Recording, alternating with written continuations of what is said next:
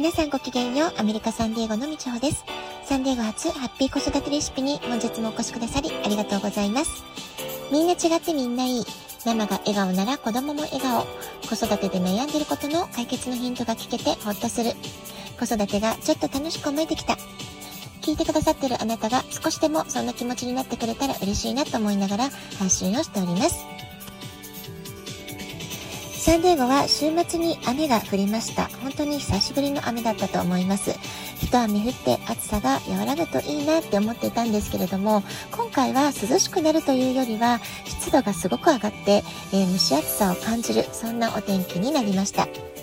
で私はそんな中、土曜日、日本語補習校の、え、代行として久しぶりに授業をしてきました。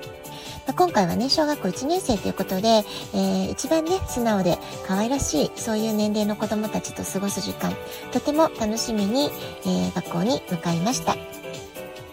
まあ、たった1日の関わりではありますけれども、このぐらいの年齢の子どもたちっていうのは、本当にね、さまざまな形でストレートに、えー、素直な気持ちを伝えてくれるんだなってことを改めていろいろ感じた一日になりました。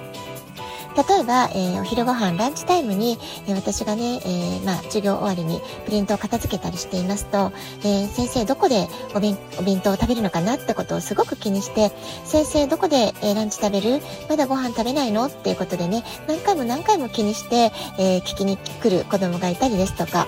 あるいは休み時間に、えー、折り紙や、えー、で遊んでいた子供たちいたんですけれども、えー、その中でね、リボンの形を作ってくれたりとか、ハートの形を作って、えこれ先生にあげるってことでね、プレゼントするのを、え持ってきてくれたりとかですね。それから、えキャンパスのどこからか、え本当はね、こう、キャンパス内にある、えー、庭木とかお花は触っちゃいけないってルールにはなってるんですけれども、まあ、子供たちはね、えー、お花をあげたいっていう思いでね、どこからかお花を摘んで持ってきてくれたりなんていうことが、まあ、結構ね、ありました。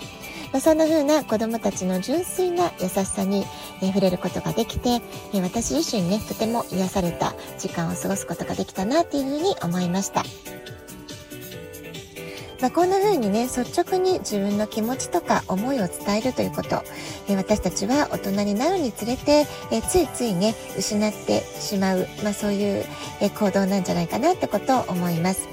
で私がこんな風に定期的に子供たちと触れ合う時間、えー、も持てるといいなってつい思ってしまうのは、まあ、こんな風にね子供たちと関わることでいつも大切なことに気づかせてもらうというか思い出させてもらう、まあ、そういったことがあるからなのかもしれないなってことを改めて感じた週末になりました。そして私たち大人も子供たちに、えー、常日頃からね、ありがとうとか、ごめんなさいとか、大好きだよというような、え、本当に率直な素直な気持ちを伝えるってこと、まあ、そういう言葉をね、えー、私たちしっかりと子供たちに伝えてあげられてるかなってこと、まあ、そういったことをね、え日々、え見失わないようにしたいな、なんてことも思いました。えー、先週のラジオトークで満月、魚座満月のお話をした時に、えー、満月はいつもキーワードとして感謝と手放し、まあ、こういったことを意識していきましょうってことをお話ししましたけれども、えー、家族とか親しいお友達の関係性の中でこそ、まあ、こんな風にありがとうという感謝の気持ちを伝えるってこと、改めて大事だなってことも思いました。それからね、子供たちといろいろ話してて改めて思ったことがあるんですけれども、まあ、幼稚園児とか小学生、低学年の頃っていうのは、子どもたちがね、最もお家の人の手伝いを、え自らやりたいって思う時期なんじゃないかなって思うんですよね。で、この気持ちを、えー、大事に取り込んでいくってことも、まあ、同時に難しさを感じるんじゃないかなと思うんです。忙しいお母様たちにとってもは、子供たちにお手伝いをしてもらうっていうこと、実は心のゆとりだったりとか、時間的なゆとり、まあ、そういったものがある中で、え子供たちに役割を与えるっていう、こうね、環境を作っていくことが大事だったりするわけですけれども、えー、でもやはりね、その子供たちの、え、ママのお手伝いをしたいんだ、パパのお手伝いをしたいんだっていう、こういういう気持ちが一番熱い時期っていうのが、まあ、実は幼稚園とかこの小学校低学年の頃だったりするわけですよね。ですからこのタイミングを逃すことなく、えー、家事分担の役割の中に子供たちをうまく組み込んでいく、まあ、そういうね、こう生活習慣を作っていくってこと、まあ、実はね、えー先を見越して長い目で考えると、とても大事なポイントになってくるんじゃないかなと思います。そして子供たちが何かちょっとしたことでもお手伝いをしてくれた時に、すかさずしっかりと褒めるとか、えー、しっかりと感謝を伝える、えー、何々ちゃんに手伝ってもらってすごくママ助かったわとか、えー、嬉しかったわとか、ありがとうっていうことですよね。こういったことを、まあ、本当にね、ちょっとしたことでいいんですけれども、伝えていくかいかないかで、すごくね、親子の関係性、いいものにしているか、していけるかどうか、え、変わっていけるんじゃないかなと思います。で、子供たちを教えてると、休み時間なんかにママのお手伝いをしたっていうような話題になることが結構あるわけですよね。でその時に必ず、私は子供たちに、ママきっと嬉しかったと思うよって、ありがとうって言ってくれたでしょなんていう風に子供たちに問いかけるようにしているんですね。で、まあ、えっ、ー、と、うんと、えー、嬉しそうな笑顔が返ってくることももちろんあります。でも一方でね、えー、ママ何も言ってくれなかったってことでね、ちょっと寂しそうな表情を見せる子もいたりするわけですよね。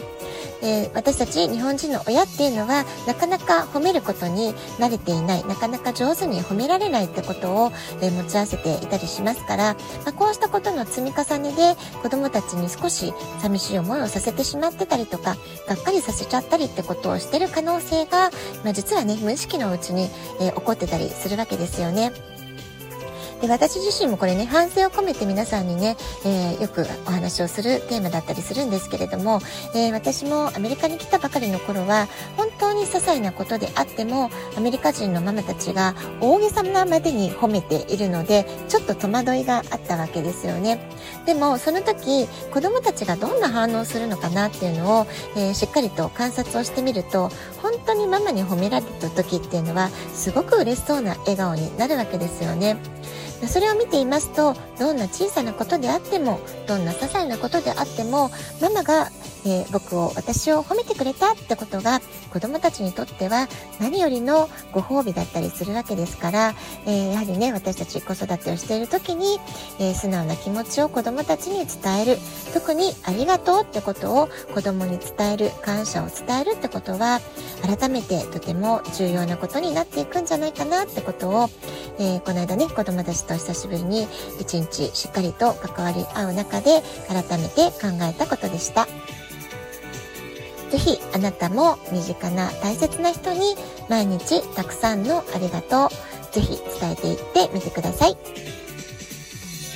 ラジオトークアプリインストールしておくと簡単にスマホから聞くことができます。子育てのお悩みや質問疑問受け付けております。ぜひ質問欄に書いて送ってください。では今日はこの辺で今日も素敵なお時間をお過ごしください。ごきげんよう、みちおでした。さようなら。